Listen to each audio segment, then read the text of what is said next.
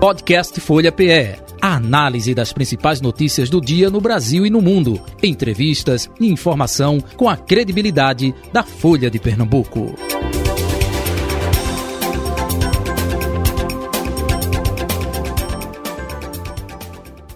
Folha Política.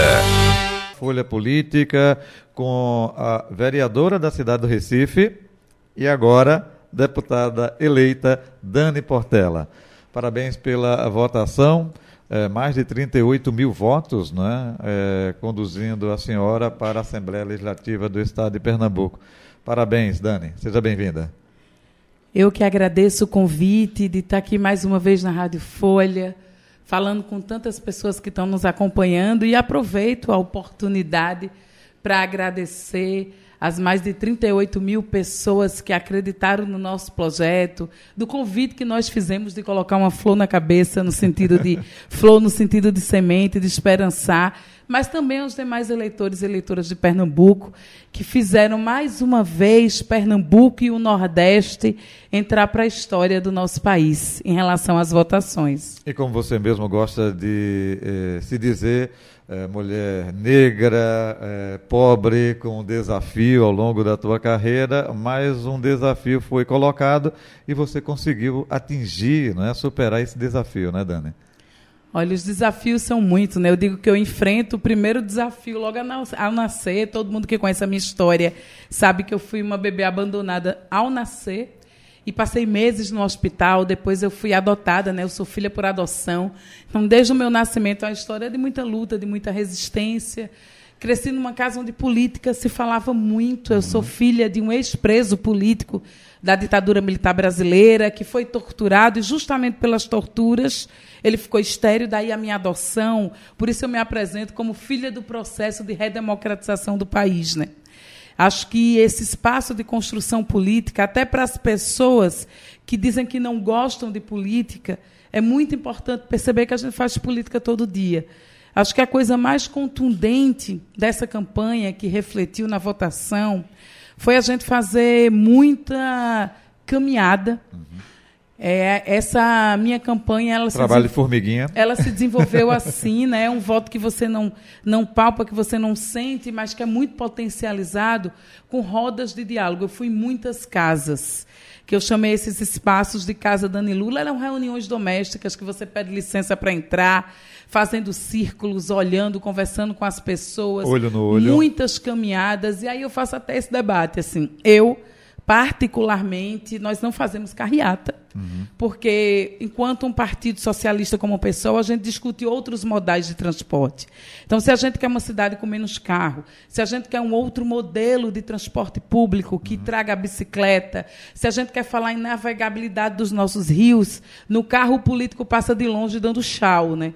E eu gosto da política. Tem nenhum contato com o povão, e, né? E eu gosto dessa política que pisa no chão. Eu lembro de Frei Beto que diz que os nossos pés pisam onde o nosso coração está. E acho que a política ela precisa aproximar as pessoas. Eu convidei muita gente a me chamar de Dani. Eu sou Dani Portela, mas pedi para as pessoas me chamarem de Dani no sentido de criar uma proximidade não apenas comigo, mas com a política mesmo. Dani uhum. pode ser qualquer pessoa, porque a política em Pernambuco tem sido ocupada por grandes sobrenomes. E a gente precisa trazer essa política para perto das pessoas, dos pernambucanos, dos brasileiros. Então, acho que a gente sai com muita gratidão no coração desse processo eleitoral. Uma coisa a pessoa de fora da política querer entrar na política. É, muita gente não conhece e aí fica até fácil, entre aspas, é, é, vou dar chance para fulana, para Beltrano, né, porque ele não está inserido na política. Você é vereadora da cidade do Recife. É, é, já não é o fato de chegar o seu mandato é avaliado né, como vereadora. Como é isso, né, de estar já na política, vereadora da cidade do Recife e aí alçando para a Assembleia Legislativa de Pernambuco? É, a cobrança é maior, Dani? A cobrança é maior porque já lhe cobram resultados, né? Eu fui eleita a vereadora mais votada do Recife, a vereadora mais votada do estado de Pernambuco que traz uma responsabilidade muito grande para o nosso mandato, que nós chamamos de mandata no feminino, porque é para subverter o português, para chamar a atenção para a baixa representatividade das mulheres na política, em Como especial... foi Dilma Rousseff na presidência da República, né? Presidenta, É, né? presidenta Dilma, né? Então, assim, é, dentro da Câmara de Vereadores do Recife, a nossa atuação em dois anos mostrou como é importante a chegada de outras personas para mudar a fotografia do poder. Se você olha para uma fotografia dos parlamentos no Brasil, e Pernambuco não é diferente, você vai ter uma homogeneidade. A maioria homens, a maioria pessoas brancas, a maioria vindo de famílias com sobrenome enorme, Verdade. vindo de, dos mesmos grupos políticos que estão na política há muitos anos, há gerações. Então, a minha chegada, ela altera um pouco essa fotografia mesmo. E não só imageticamente. É uma construção coletiva de um mandato que se coloca como feminista, que constrói com o movimento de mulheres há muitos anos, uma mandata antirracista. Eu sou uma mulher organizada na rede de mulheres negras de Pernambuco, uma mandata anticapacitista que dialoga com pessoas com deficiência, que são tratadas como minoria, mas que não são, representam cerca de 25% das pessoas na nossa sociedade, e uma mandata anti-LGBTQIA mais fóbica. E aí você diz, ah, esse nome grande, mas é para falar que a gente precisa debater sim. Quando o Pernambuco dá uma resposta de eleger uma mulher negra, vereadora do Recife, para a Assembleia Legislativa, para que ela amplie o que ela tem feito em Recife, para a Alep, e naquele momento eu disse que eu não tomei posse, foi uma reintegração de posse de territórios políticos que foram negados a esses grupos que erroneamente são chamados de minoria. E aí nós damos uma resposta enorme nas urnas, com mais de 80 mil votos para uma mulher travesti, negra, Robinson Lima, para a Câmara Federal. Isso é uma resposta que Pernambuco precisa parar para ver. Todo mundo que não conhece precisa conhecer a história de Robinson. E chegou bem perto, hein? Muito perto. Então fica aquela sensação de que não ganhou por pouco, mas é um voto que, apesar de eleitoralmente não ter sido. Ele não, ela não ganhou, não foi eleita, mas politicamente Robinson saiu gigante e vitoriosa. E uma coisa que eu gostaria. Desculpe interrompê-la, quase 100 mil votos, não foi? Foi, não, foi oi- um pouco mais de 80 mil. 80 mil. E aí eu queria que todo mundo, inclusive isso gerou até nos próprios setores de esquerda um certo burburinho, como se o voto de Robinho C chamaram de voto de lacração.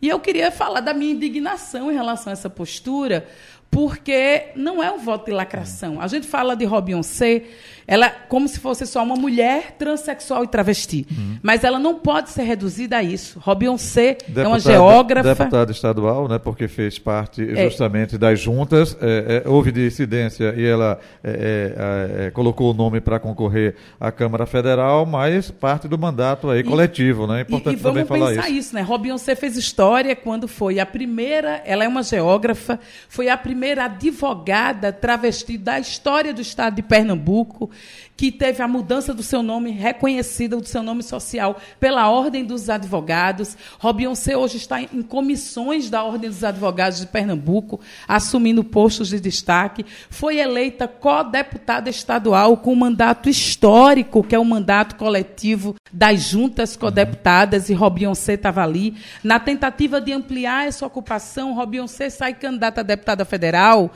e eu acho muito violento que seja reduzido a questão da identidade. Rob, ela é, como eu posso chamar carinhosamente, veja, uma geógrafa, advogada, poliglota, uma coisa que pouca gente sabe. E me chama a atenção, fala sete línguas. Nossa. Sete, Rob está aprendendo árabe, fala libras e fala são sete línguas no total. Então, uma mulher preparada, uma mulher com muita qualificação, é sim uma mulher negra, travesti e que trouxe um mote muito bonito na campanha que era a primeira de muitas, né? Travestis negras no comando da nação. Nós não conseguimos eleger Rob, mas Pernambuco fez história com a votação dela. O nome dela não será esquecido e a ocupação que ela vem vai abrir caminho para muitas. E eu falo de uma coisa muito importante também. Vamos pensar que a gente está em Recife. Robin C foi a quarta candidatura mais votada na cidade do Recife, a mesma cidade que há poucos meses atrás queimou viva Roberta, uma travesti aqui no Cais Santa Rita. Então, essa desumanização desses corpos, Rob, potencializa muitas vozes que são importantes para a política. Eu queria parabenizá-la na minha fala, porque ela faz parte também da minha vitória eleitoral, de uma construção coletiva com mulheres, com muitas mulheres negras. A partir de 1 de janeiro, né, é, é, é, quando é, você for diplomada, enfim, né, e for para a Assembleia Legislativa do Estado de Pernambuco, quem é que vai ocupar a vaga na Câmara Municipal do Recife por esses é, dois anos né, é, com o mandato, hein? Olha, eu fico bem feliz em anunciar isso, porque a minha trajetória na Câmara de Vereadores, assim que nós chegamos, nós criamos a primeira comissão permanente de igualdade racial e enfrentamento ao racismo numa casa legislativa em uma capital no país.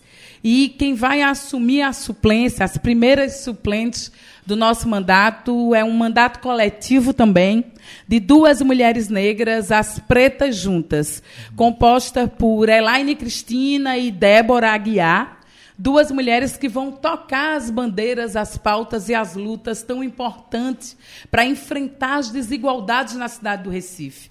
Vivemos na capital mais desigual do Brasil, né? E a gente sabe que essas desigualdades elas são de classe social, de raça e de gênero, e as pretas juntas vão dar continuidade e também vão trazer uma grande inovação com as pautas específicas para a Câmara do Recife. Fico bem feliz também com essa ocupação. Vamos falar ainda sobre é, pessoal. O pessoal já esteve na Assembleia Legislativa eh, de Pernambuco, né? É, com Edilson Silva, é, que ocupou, depois perderam a cadeira na Assembleia e agora você recuperando. Como é que isso está sendo trabalhado dentro do partido aqui no estado de Pernambuco? Felicidade. E aproveitando, mais uma pergunta é, dentro dessa. É, como vai ser o mandato de Dani Portela na Alep? Olha, é, só fazendo um adendo, a gente não chegou a perder uma cadeira, né? Quando Edilson Silva ah, ele, é, juntas. foram é, as juntas, é verdade, né? verdade, verdade, então, perdão, o pessoal perdão, ele, perdão. ele elege um mandato coletivo de cinco Isso, mulheres que nos representou muito e que fez uma história em Pernambuco aprovando, por exemplo, a lei do despejo zero. Porque né? A gente é, é, personifica, né? E, É, é, é. geralmente é uma pessoa, mas. é, então, Foram cinco é mulheres verdade. que chegaram e aprovaram a lei do despejo zero, que fez com que cerca de 9 mil famílias não fossem despejadas da sua casa em plena pandemia. O mandato das juntas foram mais de 20 projetos de lei aprovados, inúmeras emendas às peças orçamentárias, conduzida a, a Comissão de Direitos Humanos para vários enfrentamentos necessários. E é com muita honra que eu dou continuidade ao legado trazido pelas juntas. A gente fala muito uma coisa assim, que as mulheres que vêm antes de nós, elas abrem o caminho para a gente chegar. Jô Cavalcante, ela é uma mulher ambulante, uma mulher que era camelô, uma mulher que é do movimento sem teto. E nunca na história de Pernambuco uma pessoa como Jô chegou a uma cadeira legislativa. Então, que Jô seja a primeira de muitas e que abra espaço para que outras mulheres se fortaleçam e que ela siga no seu caminho, fortalecendo as lutas que são tão importantes. Falar de moradia nesse momento do Brasil, falar de trabalhadores e trabalhadoras informais que representam cerca de 45% da população nesse momento, está vivendo da informalidade do trabalho. E Jô Cavalcante, ela traz essas duas bandeiras, junto com a companheira Kátia, que é uma professora, Joelma, que é uma jovem do interior. Espero poder honrar esse legado e dar continuidade na LEP. E falando das minhas propostas na LEP, eu aproveito também para parabenizar a eleição da vereadora Tereza, da vereadora, desculpem, da senadora. senadora Tereza Leitão. Tereza que deu um exemplo de força Saindo do hospital, eu pude acompanhar a Tereza na votação. Eu a encontrei no colégio eleitoral em Olinda. Saindo da alta hospitalar, 24 horas depois de cirurgiada, para exercer o seu papel democrático do voto. A primeira mulher eleita senadora da República por Pernambuco. Isso é um marco histórico. O mesmo marco histórico que vai fazer com que Pernambuco ele tenha a primeira governadora, governadora, já que no segundo turno nós temos duas mulheres disputando o cargo. Uhum. Então você tem a primeira senadora, terá a primeira governadora, e Pernambuco precisa fortalecer a participação das mulheres na política, mas infelizmente, apesar de parabenizar esse feito que é histórico, na Assembleia Legislativa nós temos um cenário diferente. No Brasil, aumentou o número de mulheres eleitas, né? Aumentou para cerca de 17%, era verdade, cerca de 15%. Verdade. Mas em Pernambuco diminuiu drasticamente. Nós tínhamos 10 deputadas, se contassem com as cinco co-deputadas uhum, das juntas, chegariam a 14. Isso e agora foram eleitas seis. seis apenas seis mulheres. Então, Pernambuco, apesar de fazer história com a eleição de Tereza e apontar para uma futura governadora, vai na contramão do resto do país, tendo uma Assembleia Legislativa com menos mulheres, tendo uma Assembleia Legislativa mais conservadora você vê pela expressiva votação dos campos conservadores do nosso Estado, uhum. mais fundamentalista religiosa. Então, eu terei um desafio como deputado estadual com essa característica que eu chego numa Assembleia com menos mulheres, com o conservadorismo crescendo, porque uhum. uma coisa que eu tenho discutido, muita gente diz, ah, precisa de mais mulheres. E eu tenho dito, não é qualquer mulher. Para mim, tem que ser a mulher aliada às pautas das mulheres, mulher do campo das lutas populares e da luta feminista. Porque aumentou a participação das mulheres no Congresso Nacional, uhum. mas quase a metade delas são do campo ultraconservador, que muitas vezes, inclusive, se colocam contrárias às pautas das mulheres. Uhum. Ô, ô, Dani, até aproveitando essa tua deixa, é, você falou nesse aspecto, não é? é isso é, é, denota o quê? É, precisa de reorganizar as esquerdas? Não necessariamente, é porque se o campo da direita teve um acréscimo, não é, mesmo no universo feminino, o porquê na esquerda não?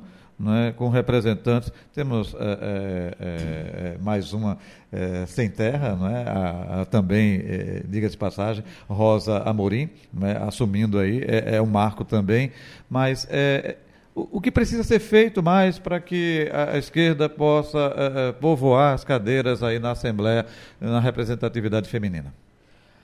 Olha, na verdade, tanto a esquerda como a direita aumentaram a representatividade feminina.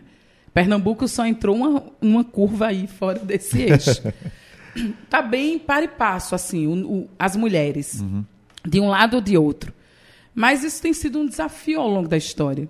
Acho que a gente não pode responder essa pergunta sem fazer um breve apanhado histórico que, que a, a história da mulher com a democracia e o voto é muito recente. Uhum. Vamos pensar no sufrágio das mulheres, o sufrágio universal do voto feminino é de 1932.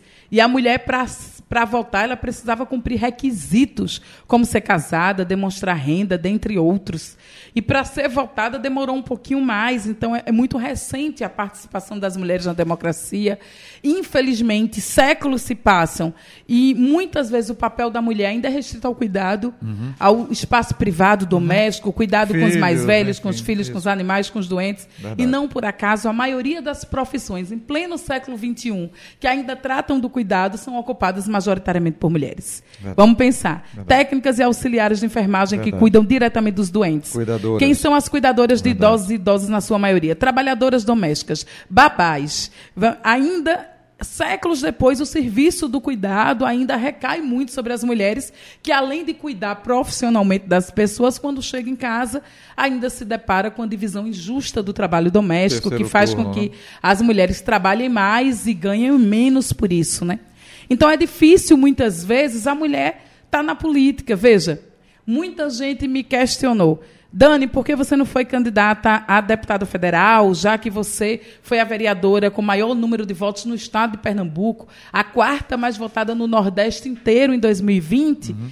E eu digo, perpassam questões políticas, porque eu tinha. Desculpe interrompê-la. Isso foi uma decisão de Dani ou foi uma decisão do pessoal? Perpassou pelos dois campos.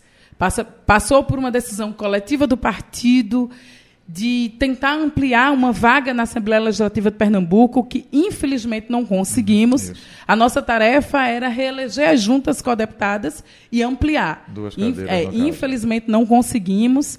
E apostávamos em Robinho C como uma grande novidade para a eleição desse ano, com a, o potencial que Robinho C tem de atrair um voto jovem e ver que Rob levou milhares de pessoas, mais de 80 mil às urnas, e não só a população LGBTQIA, foram as mães deles, as avós, eu, pessoas de todas as religiões. Eu recebi declaração de voto de senhoras evangélicas entendendo a importância de Robinho C, uma mulher negra vindo do Alto Santa Terezinha, filha de uma trabalhadora doméstica, nunca antes na história de Pernambuco isso foi pensado no estado tão violento como o nosso.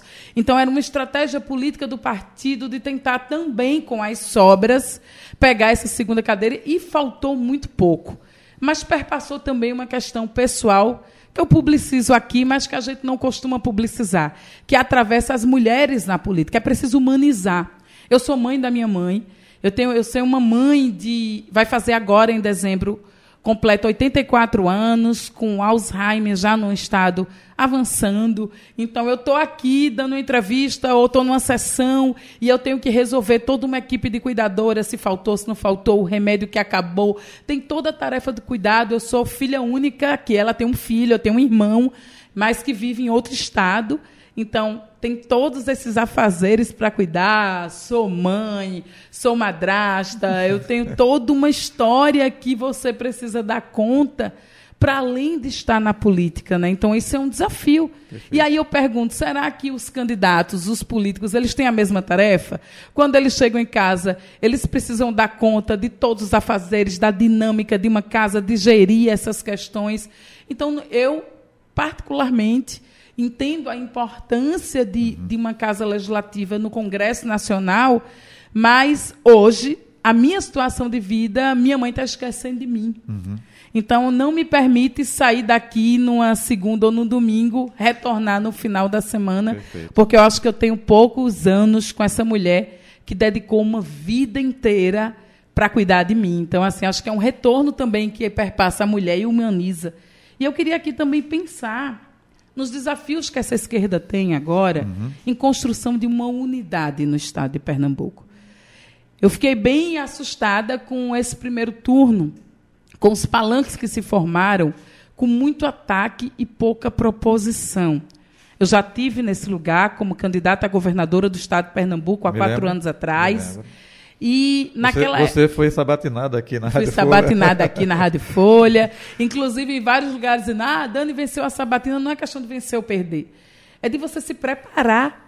Mesmo eu vindo de um partido menor, que não tinha chance eleitoral de, de realmente ganhar a eleição, uhum. mas se preparar para discutir o Estado. A gente fez uma pergunta. Se a gente governasse Pernambuco, como é que seria?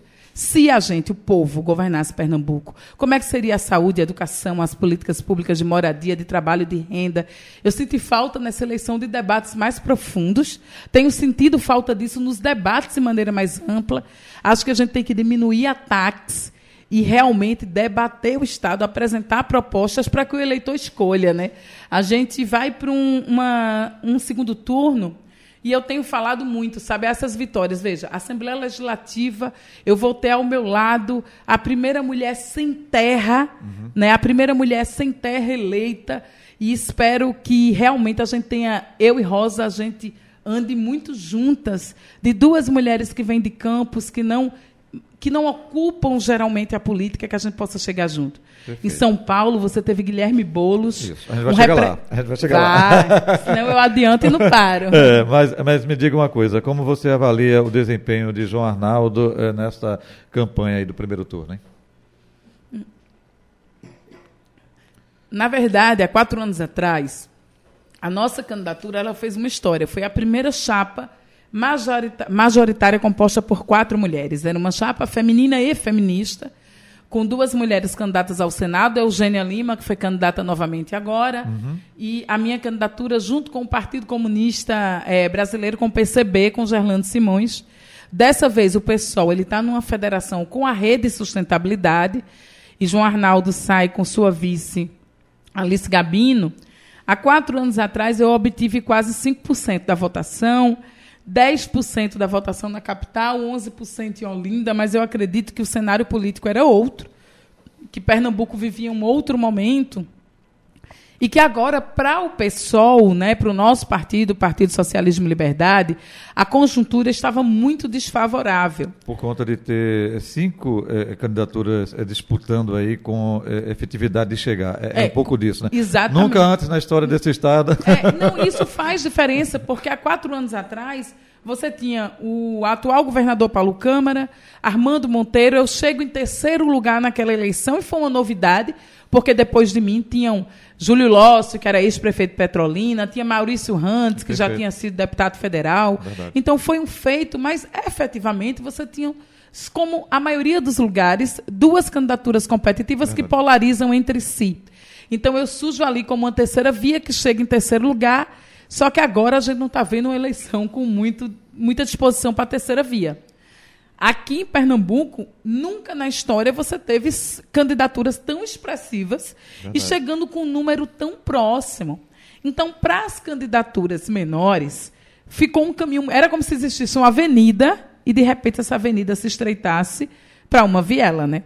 O nosso campo, voto útil também, é uma necessidade de definir em primeiro turno Acho que parte dos votos do pessoal também migraram para o voto útil nesse sentido, embora o pessoal tenha, tenha cumprido uma tarefa histórica, mas a gente já entrou nessa eleição sabendo que seria uma das eleições mais difíceis da nossa história recente. E você traz uma mulher negra vindo de movimento e na eleição posterior apresenta de toda forma um homem branco que imageticamente não se diferencia dessa fotografia dos homens que estão ali, apesar de um Arnaldo ter uma trajetória do campo popular, uhum. do campo progressista.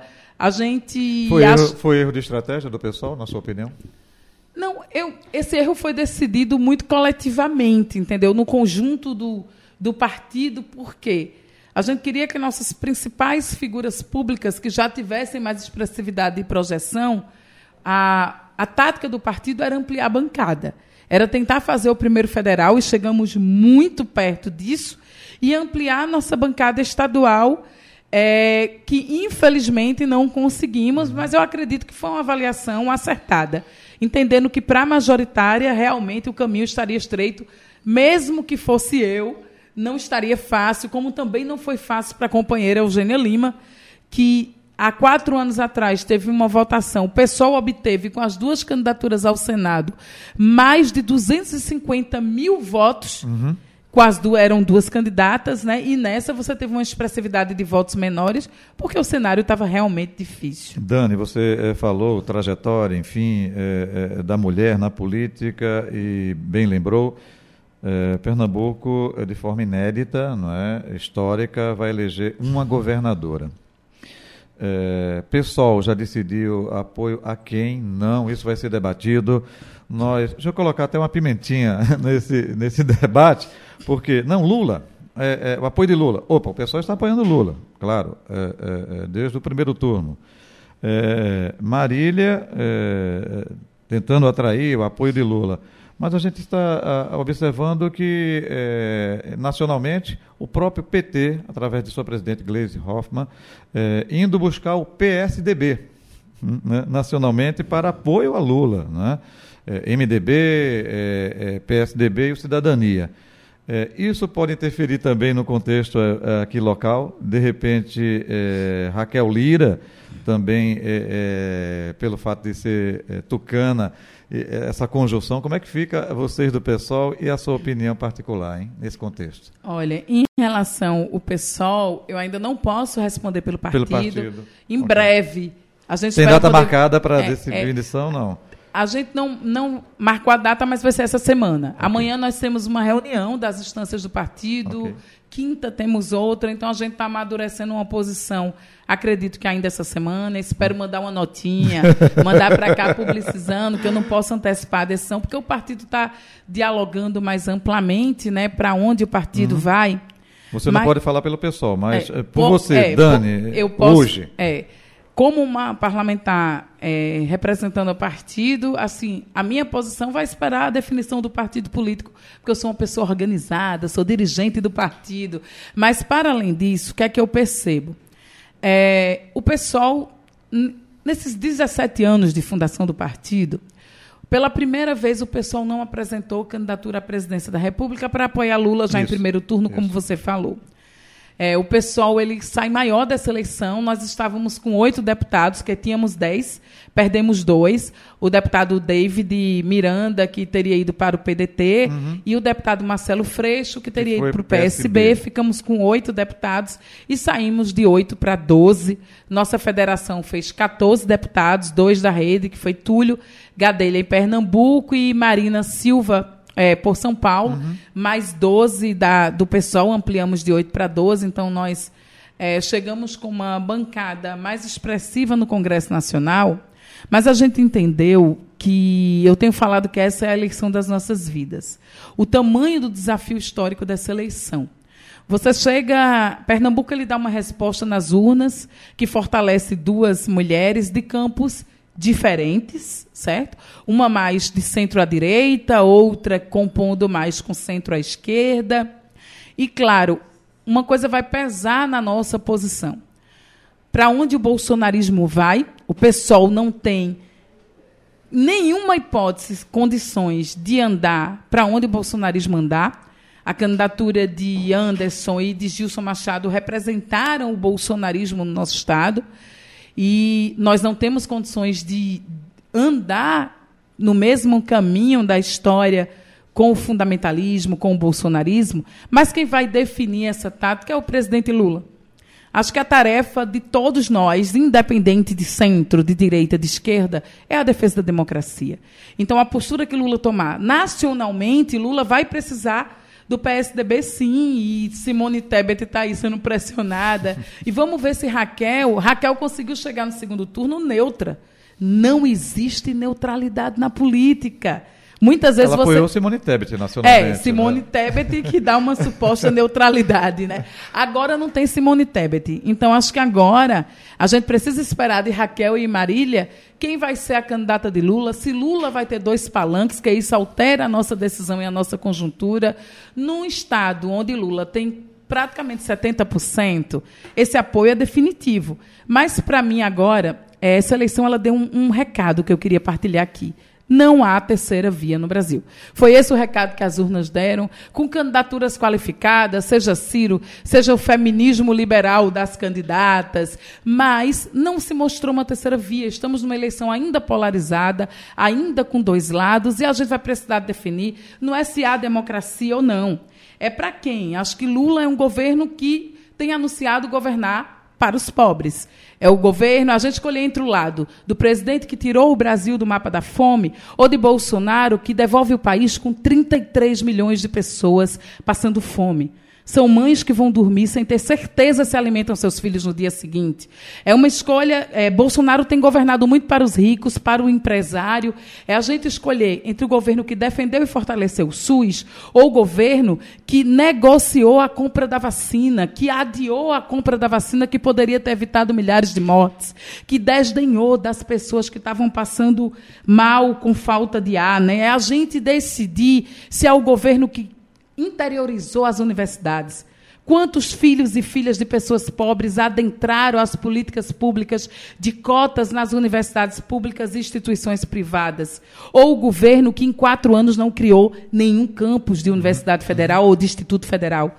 Aqui em Pernambuco, a Universidade Rural de Pernambuco ameaça fechar as portas em breve por não ter dinheiro para comprar, minha gente, material de limpeza e papel higiênico. Então, um governo que corta a verba da educação ou um governo que investe a educação? A gente vai definir entre um governo que retira dinheiro da farmácia popular, doenças simples como diabetes e hipertensão arterial, ainda são a maior causa de morte no Brasil hoje. Uhum. E isso ataca diretamente a população negra. Os números apontam que a maioria das pessoas que morrem de doenças preveníveis e evitáveis são a população negra. Também é a população negra que morre de causas violentas. Existe um genocídio em curso. E você tem Bolsonaro defendendo o aumento e a, e a popularização do armamento. Então é o governo do livro ou o governo das armas. Acho que não tem terceira via, são dois caminhos. Uhum. E as duas candidatas, Marília já está com Lula, tem demonstrado isso, mas Lula vai se posicionar e a posição de Lula vai referendar o caminho que o pessoal vai tomar, porque nós temos um desafio. E o desafio é fazer o que a gente já fez no primeiro turno. Lula nunca na história do Brasil, desde que foi instaurado a reeleição como instituto, o presidente em curso não foi para a reeleição ganhando em primeiro turno. É a primeira vez na história que o presidente atual ele perde. Bolsonaro perdeu no primeiro turno. O bolsonarismo cresceu, mas o Bolsonaro, ele perdeu. Lula foi vitorioso no primeiro turno e precisamos ampliar e consolidar essa vitória e o Nordeste será referência para o país. Mais uma vez a gente so sofre com xenofobia, com ataques, mas desde épocas passadas que nós somos revolucionários. É a terra de Zumbi dos Palmares, para onde a cabeça foi trazida. É a terra da primeira faculdade de Direito de Recife, do seminário de Olinda, uhum. que formou grandes mentes revolucionárias. E a gente vai fazer história de novo, então, nas urnas. Então depende aí da decisão de Lula. Agora, se Lula é, optar por dois palanques, não pode perder voto, né? claro. Aí vocês vão discutir isso internamente, é, se ficam é, lado de Marília, lado de Raquel, até porque as duas vieram da hoste socialista, né? Raquel Lira também foi do PSB, Marília também, né? Ou seja, tem um viés também aí de centro-esquerda, né? a gente precisa ver os palanques que se formam em torno das duas candidaturas, ah, tá. né? Ma Marília tem André de Paula, Marília tem Sebastião Oliveira, é, Raquel é, é, também tem representantes aí da, como Priscila, a própria vice dela, né, da, foi da direita, foi não, é da, é direita, da direita, enfim. Então o pessoal Tarefa tem, difícil para vocês, não, Olha, o pessoal tem um caminho aí a amadurecer, né, a amadurecer, e a gente não quer uma coisa que a gente faz enquanto partido é construir uma ideia do que a gente chama de partido-movimento. Por exemplo, o MTST, o Movimento dos Sem Teto. Hoje, ele parte desse movimento está dentro do nosso partido. Então, a gente escuta os movimentos sociais, constrói com os movimentos sociais. Então, o pessoal dialoga com o movimento de mulheres negras em Pernambuco, o pessoal dialoga com outros fóruns formados por mulheres aqui em Pernambuco, com sindicatos. Hoje, o pessoal está presente em vários sindicatos fortes aqui no Estado, como rodoviários, como metroviários. Nós, hoje, temos várias entidades de organizações não governamentais que também fortalecem a luta do nosso partido. E essa decisão ela vai ser o mais plural, coletiva possível. E a gente vai andar com os partidos que historicamente estiveram do lado da defesa da democracia. Mas, sobretudo, lembrar que vamos estar do lado do governo Lula, que vai governar pelas pessoas mais pobres. E aí todo mundo brinca: você vai voltar a comer picanha. Não é voltar a comer picanha, é poder comer ovo ovo. A mistura, mistura simples. Charque. Charque era uma carne que era barata, que todo mundo comia. Historicamente, é uma carne considerada popular. Hoje está quase 40 reais o quilo de charque. Então, nós precisamos realmente pensar no futuro das próximas gerações. E, para mim, esse futuro e a minha disposição nesses próximos 20 e poucos dias é de colocar toda a força dos quase é, 40 mil votos, dos quase 80 mil votos de Robinho C, dos votos obtidos por Ivan Moraes pelas juntas codeputadas, de todo o grupo do PSOL à disposição da campanha do presidente Lula. É o convite para botar flor na cabeça que eu fiz e agora para a gente botar essa estrela no peito. Dani Portela, ou simplesmente Dani, parabéns mais uma vez pela votação, mais de 38 mil votos. Sucesso para você é, para o seu partido lá na Alep, viu? Tudo de bom. Prazer tê-la aqui com a gente. Um abraço e até o próximo encontro. O prazer foi todo meu. Um abraço até o próximo encontro. Agradeço a todo mundo que parou um pouquinho para escutar, para refletir. E o meu recado final é que a gente construa pontes na política.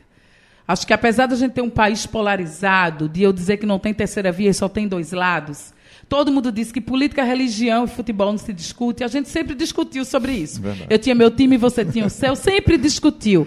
Mas a gente não queria matar o outro por causa disso.